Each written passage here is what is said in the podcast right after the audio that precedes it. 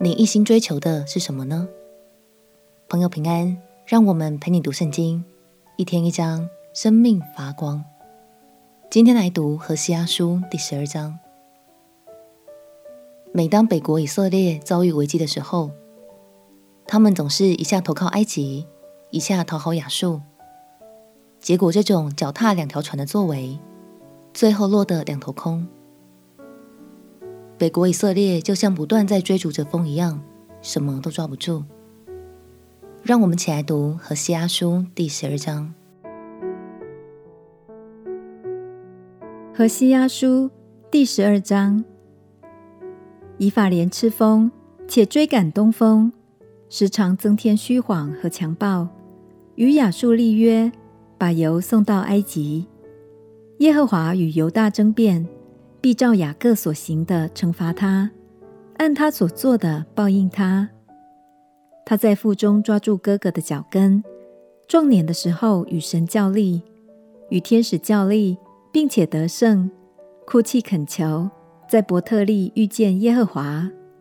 耶和华万军之神在那里晓諭我们以色列人，耶和华是他可纪念的名，所以你当归向你的神。谨守仁爱、公平，常常等候你的神。以法莲是商人，手里有诡诈的天平，爱行欺骗。以法莲说：“我果然成了富足，得了财宝。我所劳碌得来的，人必不见有什么不义，可算为罪的。自从你出埃及地以来，我就是耶和华你的神。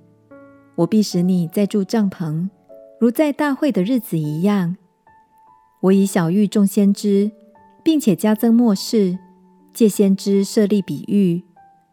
基列人没有罪孽吗？他们全然是虚假的。人在吉甲献牛犊为祭，他们的祭坛好像田间犁沟中的乱堆。从前雅各逃到亚兰地，以色列未得妻服侍人，未得妻与人放羊。耶和华借先知领以色列从埃及上来，以色列也借先知而得保存。以法莲大大惹动主怒，所以他流血的罪必归在他身上。主必将那因以法莲所受的羞辱归还他。北国以色列一心追求外邦的力量，忘记了神的拯救。何西阿先知便以雅各的生命来劝勉百姓。雅各是以色列人的祖先，他虽然也曾经犯错，甚至与神摔角争夺胜利，但无论如何，他一心所追求的都是神的祝福。他最后也降服在神的心意之中。亲爱的朋友，今天想鼓励你停下脚步来想想看，你现在一心所追求的是什么呢？愿我们所设定的目标，都像雅各一样，是为了追求神本身，并且坚定相信他就是我们一生的依靠，也是我们最大的祝福。我们起来祷告，亲爱的主耶稣，我要等候你，追求你，并且坚定相信唯有你是我的依靠。祷告奉耶稣基督的圣名祈求，阿门。祝福你。天天与神同行，往更好的方向前进。